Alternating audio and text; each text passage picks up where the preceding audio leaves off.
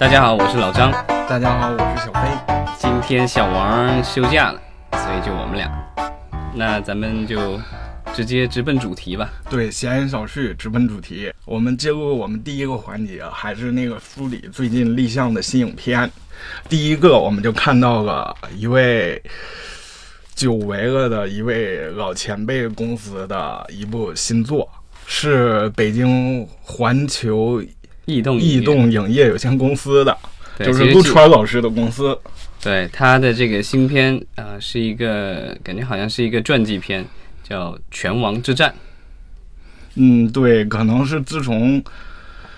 周世明啊，就一些那种拳击手打出来之后，这种拳击人物的传记片就开始比较多了。没有，其实是我觉得可能是受这个《摔跤吧，爸爸》的这个成功的影响。对对对，很多人都喜欢蹭热点嘛，毕竟也是马上那个一八年冬奥会和那个世界杯和那个。二二年的那个北京冬奥会都临近了，可能体育竞技题材虽然一直没有人做太好，但大家都想尝试一下。对，其实《拳王之战》的故事，呃，应该是根据真人真事。这呃，出身贫寒的矿工熊向新，在一次偶然的机会下接触到了拳击，然后呢，下决心成为职业拳手。然后经过多年的艰苦训练之后，终于崭露头角，然后连续两次获得世界拳王称号，代表中国在世界拳坛上创造了崭新的历史。这个是呃，这梗概。嗯，这位矿工出身的拳王的历史，历史也是在体育纪录片呐、就是在那些电视纪录片中也多有反映。但是我们友情提示一下，大家可能就不要被这个拳击界的这个很大的名名称 title 所以困惑到，因为。职业拳击和业余拳击，他们是分很多种、很多的那种非常大的 title 的，这只是其中一个。对，就是他这个所谓的世界拳王，他只是在一定范围内的，是吧？对，这个世界拳王可能比世界民歌或者世界什么什么园艺博览会的含金量还要低一点吧。哎，这个其实就是类似于我觉得像美国的这个职职业棒球联赛是吧，也叫 World Series 对吧？其实就是美国人自己打。对 这个就比较搞。然后值得注意的一件是，陆川老师在这个我们生于中国之后，这个一年大家都是拼命照大新闻。不过陆川老师是照了几个新闻，然后这几个新闻都是出来之后就没有消息了。对，这坑越挖越多。对对对，咱们可以梳理一下，他之前这个好像透露过，也九层妖塔里曾经有一个神秘组织叫七四九局，然后所以呢，他当时透露过说要拍一部叫《七四九异族崛起》的这个科幻电影，算是一个番外片，算九层妖塔的一个番外。另外的话，呃，陆川导演还宣布过一部，应该是呃叫《江城》的这个，根据呃一部纪实类作品改编的这个电影，这个应该是一个文艺片。嗯，这个就是可能这个书就非常出名。这位美国的非虚构写作作者，他的中文名字叫何伟，他在中国呀、埃及等国家游历，写出过非常多的书。他有些内容是我们的政策不允许，或者就政策范围内很难出来的。但这个《江城》就是一本非常好的。然后呃，另外之前好像网上也有爆出说，呃，陆川导演曾经洽谈过这个窦唯等摇滚歌手，他们讲拍他们关于他们年少时光的一个电影，叫《把青春唱完》。啊，又是一部摇滚题材的。我之前听说蓝色骨头啊，包括有一些那个非常有情怀的，但是口碑和票房都不太理想的片子，还有好几部的。对，然后另外呢，在呃今年的香港电影节期间，电香港电影市场期间，我们也看到，呃，当时宣布了，就是《寒战》的那个导演之一陆建清，他要导一部奇幻的喜剧《八仙之各显神通》，然后这一部的话，其实是会由陆川导演来担任监制。指导《寒战》那个那个《寒战》和《赤道》两个系列的导演，这个陆导演，对，他们是有两个导演嘛，另外一个叫什么我一下忘了。哦，我也忘了，这两个导演，对，两位香港导演。对，这两位导演都是一起合作，当年是是蝙蝠侠哪一部的香港部分的那个执行导演。另外，陆川导演其实他宣布监制的那个电影，之前在上海电影节期间的，呃，宣布的是呃由万达出品的《钢铁镇》一个科幻电影。嗯，我还听说一个消息，说是陆川导演执迷于奇幻和这些科幻的一些 IP 的改编，甚至还要做一个非常。高的就是我要投身于游戏竞技领域，我要做那个电影和游戏联动。虽然我可能这些电影像《九层妖塔》呀，口碑和票房都不那么理想，但是我将来我失去的要从游戏市场补回来。但后来也就这个样子了，没有新的动向。对，然后我记得当年好像陆川导演也宣布过说要做《黑猫警长》的真人版。总而言之，就是陆川导演的下一部电影，到目前为止还是一个谜，也不知道这个刚才我们提到的那么多电影当中哪一部能够出来，就就就是陆川导演自己导演或者是监制的电影。这些片子梳理之外，我还想起了那个，就是之前说那个《白银案》，可能一度也有传言，说是陆川导演接下了这个《白银案》的这个 IP 的改编权，然后后来的话。又出来个其他的声音，然后最近也是不了了之了。对，可能现在就是涉案的这些电影，可能就是因为基本上这样的电影经过审查也是要一个挺长的时间，所以我觉得可能也不会那么快出来。OK，那聊完了陆川导演，我们现在看下一部，这一部叫《大圣伏妖》，是最近立项的一个项目啊，备案的单位是北京新片厂。嗯，新片场传媒也是在借来截取的所谓网络大电影领域当中的一支力量很强大的新兴势力吧？对他其实之前做了比较多的网络节目和网大，对吧？对，包括像今年那个入围金马的《轻松加愉快》，也是他在幕后投了很多钱的。啊，所以像这样的一个就是有网络基因的新媒体公司，现在也是在向这种传统的院线电影在走靠拢了，可以这么理解吗？因为这部电影看起来像是一个院线片，然后从梗概里看，似乎投资不会小，因为它讲的还是西游的故事，然后呃说的是西天取经五百年后，如来圆寂，金翅大鹏趁机祸乱，孙悟空为拯救三界。口含如来舍利降世人间，在召集师弟沙僧八戒的过程中，悟空终于领悟舍身取义的无量佛法，蜕变真身，消灭渡恶真仙，踏上打败金翅大鹏的西行路。这好像是一个《西西游记》的续集。嗯，我感觉就我想到《悟空传》，很类似了。当然，那个《悟空传》是有一个呃非常流行畅销的网络小说作为基础的。这个看起来似乎像是一个原创的故事，据说是这个，因为前一段这两年就是立项的西游项目太多了，据说是最近这个电影局那边可能对这种类似的嗯这种申请会有所收紧，但是既然这一步已经通过了，所以我想这个收紧可能也是有限的。但是最近呃和西游有关的另外一个电影项目也是冒出来消息，就是六小龄童的一个。西游电影项目《敢问路在何方》啊，六小龄童，这也是我们这个一代人的一个回忆吧。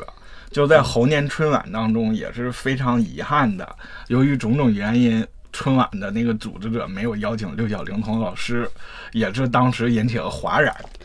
就在呃两两应该是两年前吧，呃，六小龄童老师当时做了一个发布会，当时我记得好像是呃吴亦凡也有参加。然后当时宣布了这个项目是和国内的某公司合作，一起做一个大电影。当时还请来了啊所谓的好莱坞的合作伙伴，呃也一起做了这个发布会。然后之后的话，好像这整个项目就陷入了一个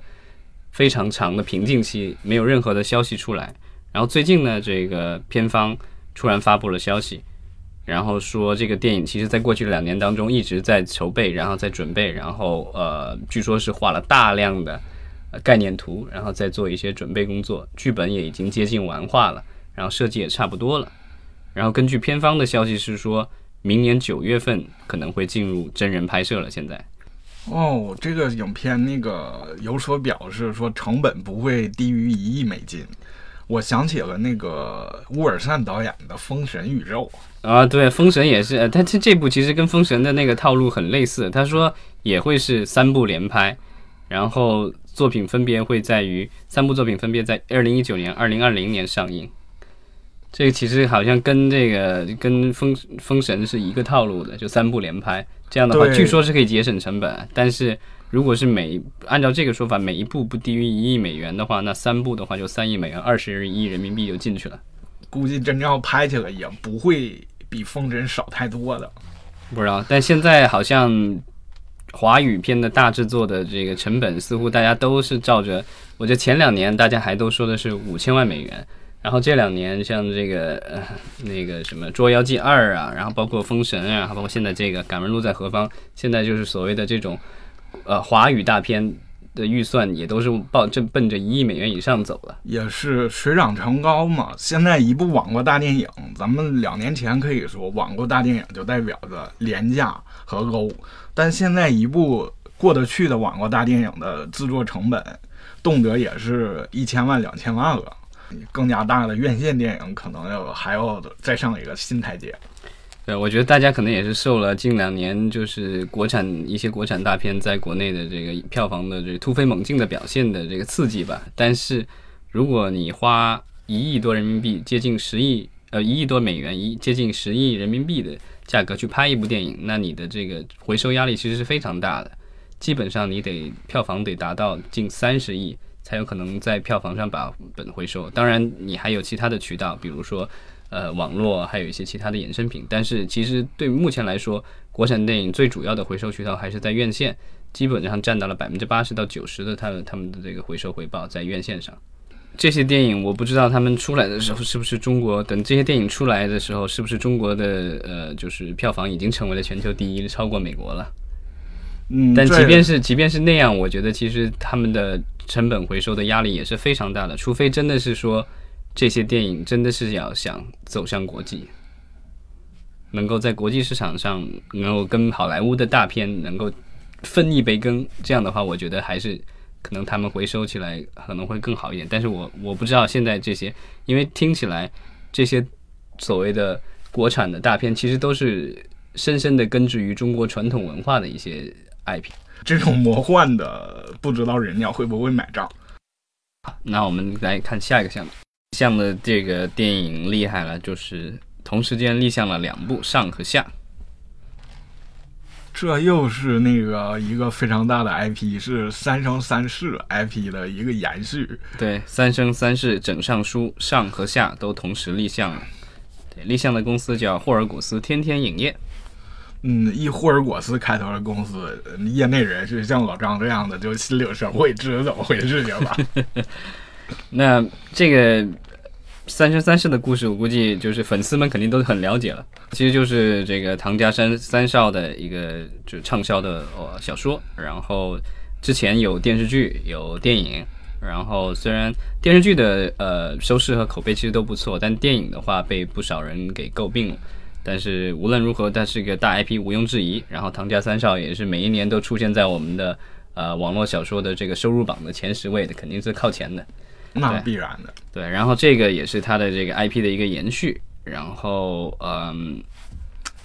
估计也是一个魔幻巨制了。对，但因因为之前的《三生三世》的那个电影版，呃，是阿里出品的，但这次的立项公司里其实并没有阿里。嗯，我之前也听到传言，好像是。阿里已经退出了这个这个项目，这这跟这个 IP 有关的这个东西。好，在此处应该有掌声。好吧，希望这个新的这个两部曲电影能够比上一部更上一层楼，然后能够让粉丝更满意。然后我们再看下一部，这是这部叫《风暴之眼》，是深圳的两家公司备案的。这个梗概说的是，在深圳、台湾有十位冲浪年轻人因为忽视台风天气的警告，被困海上相继遇险，然后水陆两地生死救援，台风、海浪、鲨鱼，一场与时间赛跑的叫救援，一个与大自然抗衡的故事，一个真实的人性考验就此展开。这故事我可能还是想到很多类似的，就比如那种美国经常拍的那种海滩救援类故事啊，或者像《老人与海》在那个风暴当中搏击，就还是一个非常老套的故事。少年派，对对，少年派这个可能就奇幻了一些。他这种故事能不能拍的好看呢？我感觉还是，我还认为可能那个效果方面要和悬疑惊悚方面的要做的好一些就行。对，反正但这个反正也是之前我们聊过，就比较少见的国产灾难片。备案的那个编剧其实也是一个外国人，叫 Jonathan Fernandez。然后我在那个 IMDB 上随便找了一下，啊，符合他名字的有很多人，然后是编剧的，好像有个有就就他了。然后我我找了一下，然后这个人。啊，好像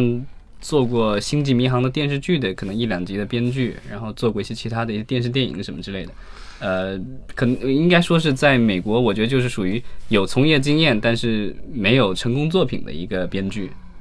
但我的猜测，这是我纯粹我个人的猜测。您怎么猜的？我猜测是这个剧本原来就是这个 Jonathan 写的，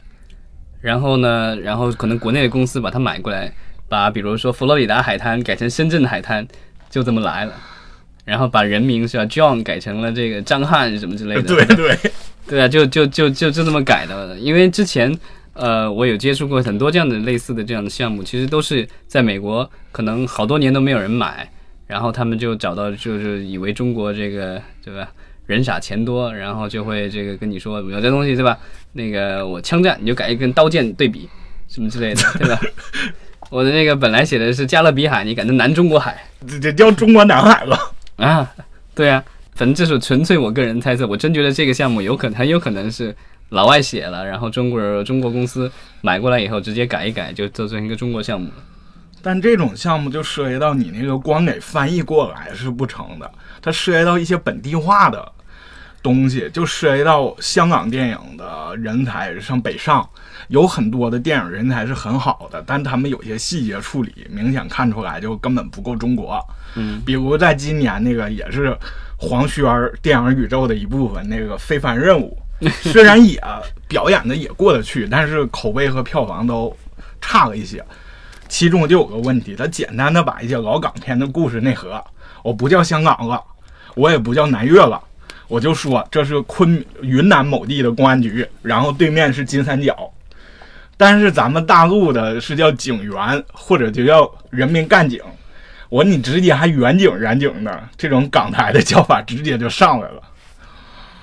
感觉非常的。除了人名和着装啊和地名是大陆的，其实还是一个非常老套的对故事嫁接进来。假如是我猜想的那种情况的话，其实理论上他们应该会找呃国内的编剧跟他配合，因为你不管怎么说，这是一个华语片。然后你肯定是还是要有中文的台词，那你老外写不了，那肯定是要中国人来写。但很有可能这样的这个编剧有可能是 小编剧，不被署名的也有可能。希望这部国产灾难片能够顺利拍摄完成。对，希望这部影片本身不要成为一场灾难。嗯，好，下面嗯有好几部合拍片了，第一部叫《虎妈帮》。这个虎妈是不是就像什么什么什么耶鲁虎妈呀？什么之前之前之前出过书嘛？之前出过书的，美国那边出过书，应该是一个华裔的一个作者写的。然后后来好像我感觉好像国内咱们也拍过电视剧，那是什么？呃，赵薇和佟大为演的那个叫什么虎虎妈？嗯，对，就是我那个那不过那种就是冠以虎妈育儿经、虎妈与狼爸的各种各种作品，实在有点多吧？对，然后呃，这次立项的公司比较有意思，是华城电影电视数字有节目有限公司，这个其实是电影频道旗下的一家公司啊，就是我们那个 CCTV 六。对，编剧叫周绍文，然后我就在网上做了一下一个简单的搜索，然后发现这个。虎妈的这个项目的话，其实，在二零一二二零一二年好像就宣布过，当时叫虎妈联盟。然后从情节上来说，好像跟现在这部电影好像也差不多。然后当时是 Bliss Media 说出品，然后就是西仪传媒，就之前在国内发行过呃《钢锯岭》的那家公司。然后这个电影的话，就是一直没有上映。然后呃，据说是陈冲和卢燕两位，就是在我觉得是在美国居住多年的华裔演员的主演。然后这个电影一直没有出来，然后现在又重新立项。我不知道他们是重拍了呢，还是说当年这个电影一直没有没有能够上映，所以最现在改头换脸，换个名字，之前叫《虎妈联盟》，现在叫《虎妈帮》，然后希望能够再重新上映。啊，如果真要是陈冲和卢燕主演的，我还是很有兴趣看看的。嗯，是吗？是是是，这个东西就是感觉像是一瓶挺老的酒，然后现在想换个新瓶，然后看大家能不能接受它。感觉会不会就像那个中央六的一些尝试似的，最后没办法，由于在院线反应都一般，只能中央六自产自销了。最后没办法，大家在院线上一闪而过，然后视频平台找不到，只能没事儿去中央六看。嗯，这这一九零五网，嗯，对，还有那个付费的那个频道。对，嗯，不知道这个是会不会是呃在院线上映，但是反正按照这个立案备案单位的话，CCTV 六肯定是能见得到的。对，中央六它也所属的一些影视公司也做过很多的，我要跳脱电视电影、跳脱电影频道这个束缚，我做一些这种针对大荧幕的电影，但一直也没有发现太成功的案例。嗯。然后，呃，还有一部合拍片叫《加州游戏》，也是深圳的一家公司呃备案的。他说的是啊，一个被加州警队开除的父亲，然后丧妻之后，如何面对深陷网瘾的女儿，幕幕后的一切竟然与妻子的死有着可怕的关系关联。然后这个最后说是好莱坞班底加洛杉矶实拍，首度揭开游戏背后的重重黑幕。这是游戏版的《飓风营救》吗？嗯，不知道，反正，而且这个，因为他是在深圳备案的嘛，这感觉是要打腾讯的脸是吗？是啊，是不是就是腾讯拿下的某类型游戏，然后反映一个女女生沉迷于这个游戏，然后陷入庞大一个黑幕，结果把她母亲就给吞食了？哎，也不知道，反正这个东西反正还挺奇怪的，就是。这种所谓的深陷网瘾，一般这种都是什么毒瘾啊，或者什么之类的这种东西，这居然是一个为了解救他女儿是深陷网瘾。对，这个就比较奇怪，因为咱们深圳的那个网络科技公司还是很多的，就拍这一个片子，不知道他有何居心。好吧，我们再看下一个。呃，这一部叫应该是和澳洲的一个呃合拍片，叫《澳囧奇缘》，又是一个带“囧”字儿的电影。对，这个“囧”字已经太多了，大家 不仅有个“囧”字脸，还有这些各种“囧”。对，之前呃泰囧成功了以后，对吧？然后最早是人在囧途，然后是泰囧。然后后来又有了港囧，这个都是徐峥系的。对。然后之前也传言过王宝强会做一做这个印囧或什么的，这各种传言，对吧？这个现在又有公司备案了一个澳囧起源，那就是说，呃，讲了几个中国的男女青年为了各自的目的前往澳大利亚，然后在一番不寻常的经历后，又各自找到了自己想要的东西，情感、事业、爱情等等。这听起来好像是所有的电影都是这个样子。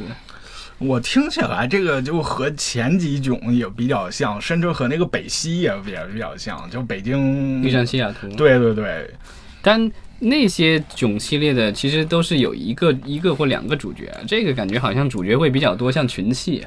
嗯，对，这一一看到群群戏，然后再一看到中国，我就有点害怕。